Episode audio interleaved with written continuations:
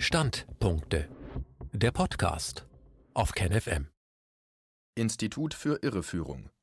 Die pandemischen Zahlenspiele des RKI beruhen auf wenig Evidenz, haben jedoch dramatische Nebenwirkungen. Ein Standpunkt von Susanne Bonat. Massenhafte Freiheitsberaubung, Reise- und Versammlungsverbote, immer schärfere Maskenpflicht, Ausgangssperren, permanente Nötigung zum Testen und Impfen. Seit mehr als einem Jahr regiert in Deutschland ein Pandemie-Notstandsregime. Die wissenschaftliche Evidenz dafür liefert die oberste staatliche Gesundheitsbehörde, das Robert Koch Institut RKI.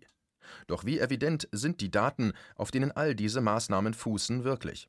Darüber redet das RKI nicht gern, wie eine teilweise groteske Kommunikation der Autorin mit dem Institut seit Sommer 2020 zeigt. Politische Einflussnahme Richter im Visier Wer der staatlichen Pandemieerzählung nicht folgt, braucht ein schnelles Pferd. Das erlebt dieser Tage ein Familienrichter in Weimar, weil er eine Kindeswohlgefährdung darin sieht, Kinder in der Grundschule zum ganztägigen Maskentragen, Einhalten von Mindestabständen und nun auch andauernden Testen auf SARS-CoV-2-Partikel zu nötigen, geriet er selbst in das Visier seines eigenen Berufsstandes. Die Staatsanwaltschaft Erfurt prüft mehrere Strafanzeigen gegen ihn, unter anderem wegen des Verdachts der Rechtsbeugung. Niemals dürften die auf der staatlichen Pandemieerzählung fußenden Regeln hinterfragt werden, beschwor RKI-Präsident Lothar Wieler im Sommer 2020 die Öffentlichkeit. Wer es doch tut, riskiert schnell seinen Beruf und sein Ansehen. Geraten Richter ins Visier, weil sie politisch unliebsame Urteile fällen, hätte man das früher als politische Einflussnahme bezeichnet. Heute wirft die neue Richtervereinigung dem Weimarer Richter vor, wesentliche Erkenntnisse der Wissenschaft zu leugnen. Er sei als Familienrichter auch nicht befugt gewesen, eine Kindeswohlgefährdung festzustellen, denn es handele sich um Maßnahmen des Staates zu seinen Bürgern und dies unterliege der Verwaltungsgerichtsbarkeit. Ohne Test kein Unterricht und Schulabschluss. Der Druck auf die Familien ist riesig. Schulen sind zu Testlaboren mutiert, in den meisten Bundesländern ist es nun real. Kinder, die sich nicht, unter Aufsicht von Lehrern, zweimal wöchentlich auf das Genom des SARS-CoV-2-Virus selbst testen, müssen zu Hause bleiben. Anspruch auf Online-Unterricht haben sie nicht, müssen sich den Lehrplan mittels zugesandter Aufgabenpakete selbst erarbeiten. Die Folge: Mütter oder Väter müssen sämtliche Fachlehrer ersetzen, was kaum jemand leisten kann. Sogar die anstehenden Abschlussprüfungen sind passé, früher hätte man das wohl als Nötigung bezeichnet. Wer den Eingriff hinnimmt, muss allerdings auch mit Repressalien rechnen, es drohen immer neue Quarantänen. Dafür reicht ein einziger positiver Test im Klassenverband und schon gelten andere Kinder als Kontaktpersonen. Schon heute sind der Autorin Kinder bekannt, die seit dem Ausrufen der epidemischen Lage von nationaler Tragweite bis zu fünfmal in Quarantäne saßen, obwohl sie klinisch gesund waren. Das sind dann zehn Wochen Freiheitsentziehung. In einem Haus mit Grundstück mag das noch erträglich sein, in einer 60 Quadratmeter Plattenbauwohnung ist es das nicht. Fragwürdige Datengrundlage, keine Lust auf Kommunikation. Ein Ende der politischen Pandemie-Repressionen ist nicht in Sicht. Im Gegenteil. Das über den Bürgern wie ein Damoklesschwert schwebende Infektionsschutzgesetz wird aktuell verschärft. Berlin entmachtet die Bundesländer, Grundrechte auf körperliche Unversehrtheit und den Schutz der eigenen Wohnung sind passé. Trotz massiver Kritik nicht weniger Wissenschaftler an den Daten basiert auch die neue Novelle auf der täglich vom Robert Koch Institut verkündeten 7-Tage-Inzidenz. Diese wiederum gibt die Summe der wöchentlich vom RKI gemeldeten Covid-19-Fälle bezogen auf 100.000 Einwohner wieder. Der Vorgänger des zum Staatsvirologen mutierten Charité-Professors Christian Drosten, Detlef Krüger und der Epidemiologe Klaus Stör halten die Zählweise des RKI für irreführend. Man teste sich die Zahlen durch Massenscreenings an Symptomlosen zusammen, die, und das sei in der Wissenschaft bekannt, keine Ansteckungsgefahr seien. Der ehemalige Vorsitzende des Deutschen Richterbundes, Jens Gnieser, zeigte sich fassungslos. Die Regierungspläne entbehren jeder Verhältnismäßigkeit, sagte er. Allerdings, beim Versuch, die Widersprüche mit dem RKI zu klären, stößt man als Journalistin an dicke Mauern. Dann ist es vorbei mit aller sachlichen Wissenschaftskommunikation, die sich das RKI eigentlich auf seine Fahnen schreibt. Mal sind die Daten nicht vorhanden, mal antwortet die Behörde mit einem Link zu seinem 70-seitigen Pamphlet ein andermal gibt es als Antwort Textbausteine, die nicht immer viel mit der Frage zu tun haben. Und manchmal kommt man aus dem Staunen einfach nicht mehr heraus.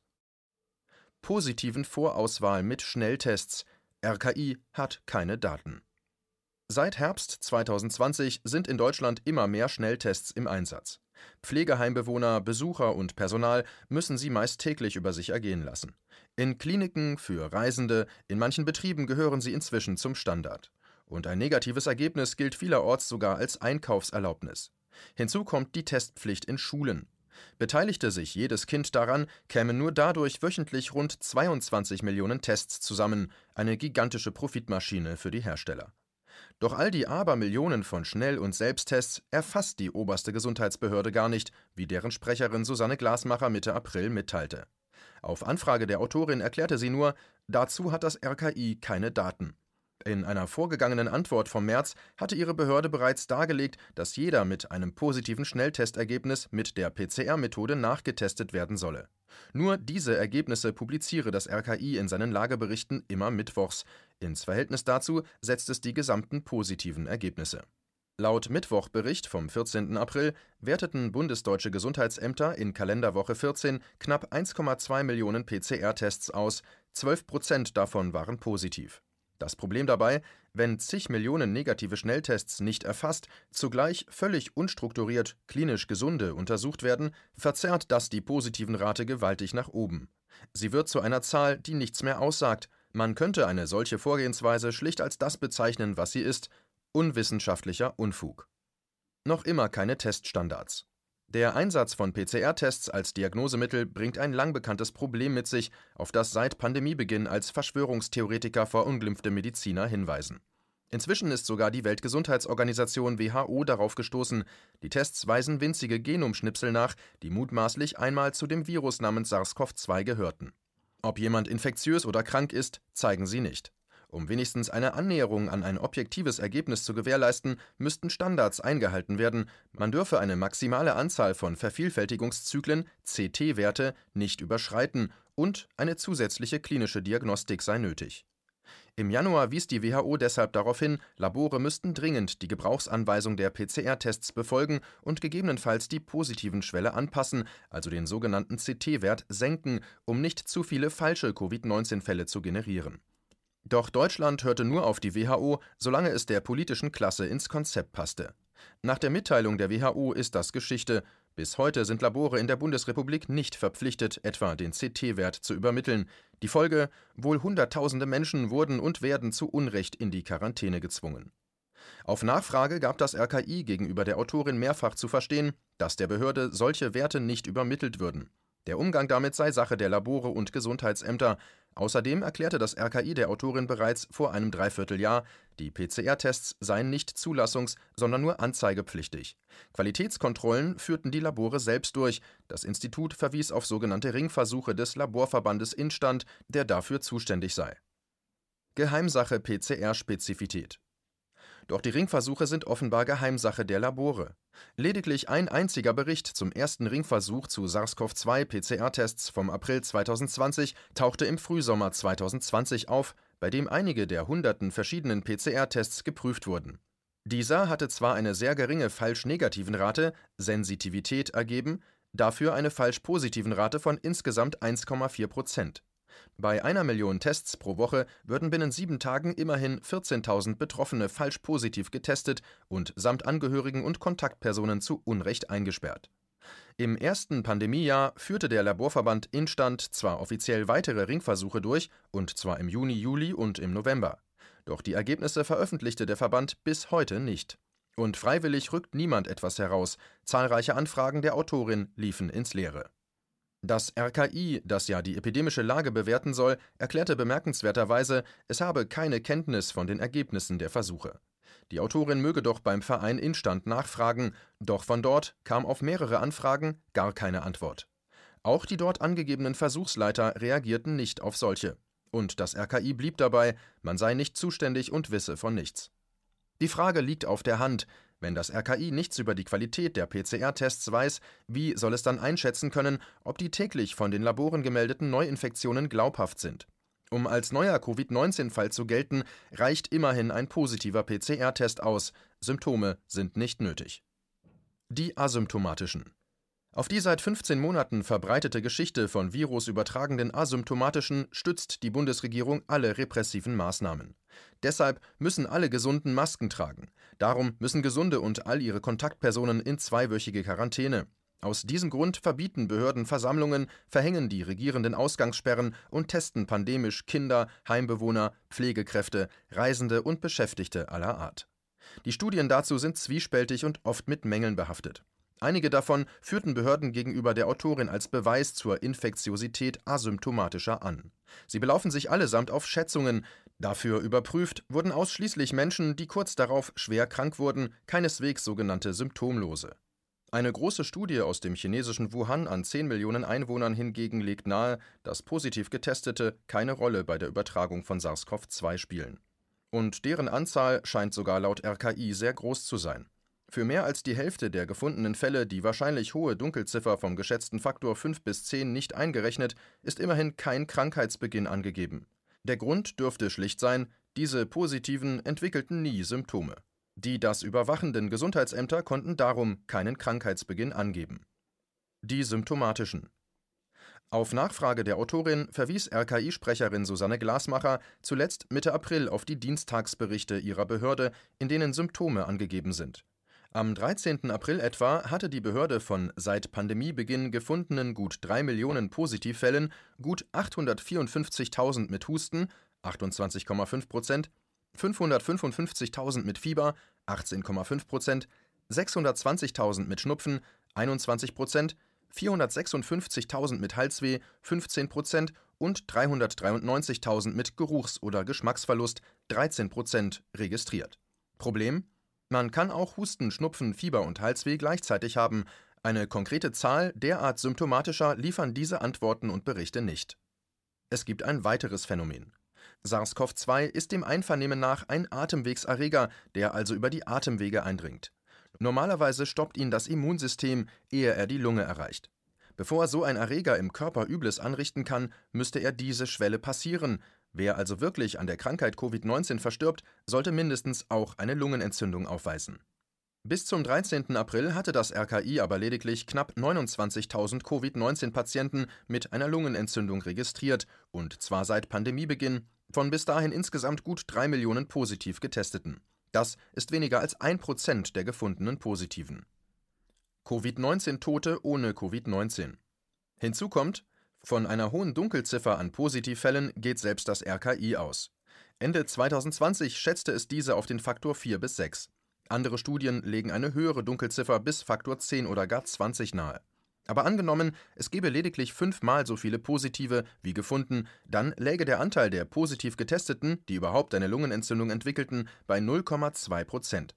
Die innerhalb eines guten Jahres mit 29.000 Betroffenen eher geringe Zahl an Positiven mit Lungenentzündung, zum Vergleich, jährlich behandeln deutsche Kliniken etwa 250.000 bis 300.000 Menschen mit einer solchen, passt schlecht zu den bis dahin gemeldeten knapp 80.000 Covid-19-Todesfällen. Selbst angenommen, diese Betroffenen wären alle verstorben, woran verstarben die anderen 64 Prozent, gut 50.000 Corona-Tote, wenn sie doch nicht einmal das Grundmerkmal einer Covid-19-Erkrankung erfüllten? Das RKI bestätigte dazu schon voriges Jahr auf Anfrage seine Vorgehensweise, wonach es alle mit einem positiven Test Verstorbenen als Covid-19-Tote zählt. Die Begründung, man wolle nicht Gefahr laufen, die Schwere der Pandemie zu unterschätzen. Kurzum, bis heute weiß man nicht, wie viele Menschen wirklich an Covid-19 verstarben. Und selbst bei Verstorbenen mit entsprechenden Symptomen ist unklar, ob andere Erreger oder Krankheiten eine Rolle spielten. Die Bundesregierung und ihr Institut haben längst eine Methode entwickelt, um die Widersprüche rhetorisch zu verarzten. Man spricht von an, mit oder sogar im Zusammenhang mit Corona-Verstorbenen. Dieser Logik zufolge könnte man Tote auch klassifizieren in an oder mit Herzversagen, an oder mit Herpes verstorben. Nach seriöser Wissenschaft klingt das nicht. Covid-19-Fälle ohne Covid-19. Bei der Erfassung der positiv Getesteten geht das RKI genauso fragwürdig vor. Seit rund 14 Monaten erscheinen auf dem Dashboard täglich neu gemeldete Covid-19-Fälle sowie ihre Gesamtzahl. Weil aber Covid-19 eine Lungenerkrankung ist, welche die meisten Positiven gar nicht bekommen, fragte die Autorin mehrfach nach, wie denn so häufig die Diagnose zustande komme. Das RKI lieferte erstaunliche Antworten. Jeder positive Test sei meldepflichtig, erklärte Sprecherin Glasmacher bereits im Juli 2020. Und, Zitat, wenn die Person keine Symptome hat, hat sie keine Krankheit. Zitat Ende. Jedoch, Zitat, der Virusnachweis und die Erkrankung werden dennoch oft synonym verwendet. Zitat Ende. Die Autorin wollte es genauer wissen. Wo ist der Unterschied zwischen SARS-CoV-2 positiv und Covid-19 genau? Glasmacher, Zitat: Covid-19 ist die Krankheit, SARS-CoV-2 positiv ist der Virusnachweis. Zitat Ende. Sie wiederholte, symptomlose Menschen seien nicht krank.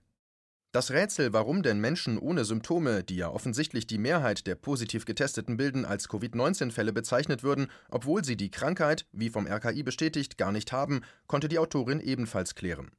Wörtlich teilte Glasmacher damals mit: Zitat: Das entspricht dem international üblichen Vorgehen und den Vorgaben der Meldepflicht in Deutschland. Zitat Ende.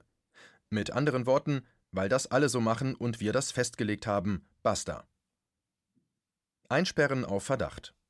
Nun besagt das Infektionsschutzgesetz dem Wortlaut nach, dass der Staat freiheitsentziehende Maßnahmen, also Quarantäne, nur gegen Personen verhängen dürfe, die mindestens ansteckungsverdächtig sind. Das heißt, die verordnende Behörde wäre in der Pflicht, den Nachweis zu erbringen, dass Betroffene tatsächlich vermehrungsfähige Erreger in sich tragen, um ihnen überhaupt zwei Wochen die Freiheit entziehen zu dürfen. Andernfalls wäre die Quarantäne demnach rechtswidrig. Doch genau das interessiert die deutsche Politik seit mehr als einem Jahr nicht. Das RKI weiß das auch. Im Sommer 2020 schrieb es der Autorin auf Anfrage wörtlich: Zitat Nachgewiesen wird mit einer PCR das Erbgut des Erregers. Das bedeutet nicht automatisch, dass es vermehrungsfähiges Virus ist. Zitat Ende. Kurzum, seit dem Ausrufen der Pandemie vor mehr als einem Jahr übergeht die Bundesregierung diese gesetzliche Vorgabe. Denn der PCR-Test reicht seither aus, um nicht nur positiv Getestete, sondern auch ihre Kontaktpersonen die Freiheit über Wochen zu entziehen, ganz ohne weiteren Nachweis. Inhaltslehre testpositiven Inzidenzen. All die zufällig gefundenen symptomfreien Positivfälle fließen in die 7-Tage-Inzidenz des RKI ein. Und eine Fehlerquote bei den PCR-Tests kennt bekanntlich das Institut nicht. Daran knüpft die Bundesregierung einzig die immer neuen und schärferen Grundrechtseinschnitte.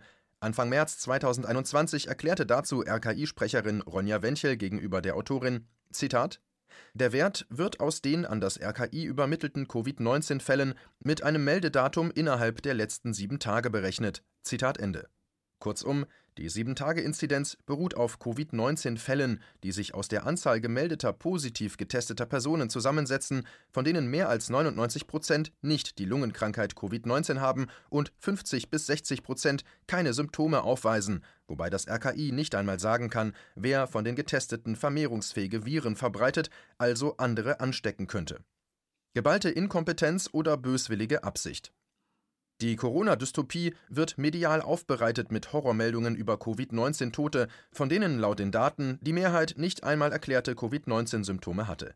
Sämtliche Fälle und Todesfälle wurden und werden mit Tests ermittelt, zu denen die überwachende Gesundheitsbehörde RKI gar keine Daten hat, die nicht transparent überprüft werden, mehr noch, die gar nicht nachweisen können, ob es sich um eine akute Infektion handelt Hinzu kommt die Geschichte von asymptomatischen Virusüberträgern, die zwar bis heute nicht wissenschaftlich eindeutig belegt ist, die aber alle Maßnahmen rechtfertigen soll, die bis heute nicht erfasste massive Kollateralschäden produziert, die weit über schwere psychische und existenzielle Folgen für Menschen in Deutschland hinausgehen dass offensichtlich genervte Pressesprecherinnen der obersten Gesundheitsbehörde Journalisten nach mehr als einem Jahr Pandemienotstand damit abwatschen, dass man für dies und das nicht zuständig sei, von vielen Parametern eben nichts wisse, ganz nach dem Motto Gehen Sie weiter, hier gibt es nichts zu fragen, das ist angesichts der Kollateralschäden schlichtweg ein Skandal. Ein Skandal ist es auch, Richter juristisch zu verfolgen, weil sie der Politik widersprechen, Kinder, Alte und Pflegekräfte zu ständigen Tests zu nötigen, von denen einige Kommunalbehörden selbst auf ihrer Homepage schreiben, dass sie wenig aussagekräftig seien und überhaupt Maßnahmen zu verhängen, die nach mehr als einem Jahr auf Daten beruhen, deren Interpretation man getrost als unwissenschaftlichen Unfug bezeichnen kann. Nach so einer langen Zeit ist das nicht mehr zu entschuldigen. Falls es sich nicht um geballte Inkompetenz handelt, müsste man dem RKI und der Regierung inzwischen ernsthaft böswillige Absichten gegenüber der Mehrheit der Bevölkerung unterstellen. Anders ist ihr Vorgehen kaum zu erklären. Dies war ein Beitrag aus dem Rubicon, Magazin für die kritische Masse. KenFM ist crowdfinanziert und unabhängig. Leiste deinen Beitrag zu freier Presse und unterstütze unsere Arbeit finanziell. Wenn du zukünftig keine Beiträge verpassen willst, abonniere den KenFM Newsletter und installiere dir die KenFM App für iPhone und Android. Weitere Informationen auf kenfm.de/support. Hallo Community. In diesem Video möchten wir euch das Thema Bitcoin ans Herz legen. Wir werden euch erklären, was Bitcoins sind, wie man damit bezahlen kann und welche Bedeutung diese Währung für KenFM hat. Viele von euch haben sicher schon von Bitcoin gehört oder nutzen es sogar privat. Wie ihr KenFM mit Bitcoins unterstützen könnt und warum das für uns aktuell sehr wichtig ist, verraten wir euch jetzt. Das ist ein Bitcoin. In Wirklichkeit existiert so ein Bitcoin aber gar nicht. Es gibt ihn nur virtuell im Internet als digitale Währung in einem digitalen Konto. Bitcoin ist eine sogenannte Kryptowährung, die bekannteste weltweit. Man kann damit via Computer oder Smartphone einkaufen, spenden oder sich gegenseitig Bitcoins zuschicken. Bitcoins kann man wie Währungen oder Edelmetalle zum aktuellen Wechselkurs kaufen, verkaufen oder von Freunden zugeschickt bekommen. Einzige Voraussetzung, ein E-Wallet, zu Deutsch eine elektronische Geldbörse. Das ist ein Account oder Konto, über das man Bitcoins empfangen oder versenden kann. Wie ihr wisst, nutzen auch wir bei KenFM schon seit ein paar Jahren Bitcoin, damit wir im Notfall auch finanziell unabhängig bleiben können, zum Beispiel von Banken, die uns nicht mehr mögen. Da viele Banken mit unserer Berichterstattung nicht einverstanden sind und nicht im Zusammenhang mit KenFM genannt werden möchten, kam es in den letzten Monaten so weit, dass uns gar keine Bank mehr mag. Weshalb wir leider damit rechnen müssen, vom kompletten IBAN-Zahlungsverkehr ausgeschlossen zu werden. Deshalb der Appell an euch, beschäftigt euch jetzt schon mit der Funktionsweise von Bitcoin, damit ihr uns auch im Notfall trotzdem weiter unterstützen könnt. Alles, was ihr dafür tun müsst, ist, eure bisherige Unterstützung in Euro einfach in Bitcoin an uns zu senden. Dazu legt ihr einfach eine kostenlose E-Wallet an, wandelt einen Betrag eurer Wahl in Bitcoin um und sendet uns diesen an unseren Bitcoin-Account. Den Link findet ihr unter jedem unserer Beiträge sowie unter diesem Video. Alternativ dazu könnt ihr aber auch diesen QR-Code mit eurem Smartphone scannen. Übrigens, eine detaillierte Schritt-für-Schritt-Anleitung haben wir zum Nachlesen für euch schon einmal vorbereitet. Ihr findet sie auf canfm.de/bitcoin. Ob Bitcoin oder Kryptowährungen wirklich die Zukunft des Geldes sind, wissen wir nicht. Aber vielleicht ist das bald unsere einzige Option, so unabhängig wie möglich und vor allem ohne Bankkonto für euch in Zukunft weiterhin freien und unabhängigen Journalismus machen zu können. Wir hoffen sehr auf eure Unterstützung und sagen jetzt schon tausendmal Danke. Euer Team von KenFM.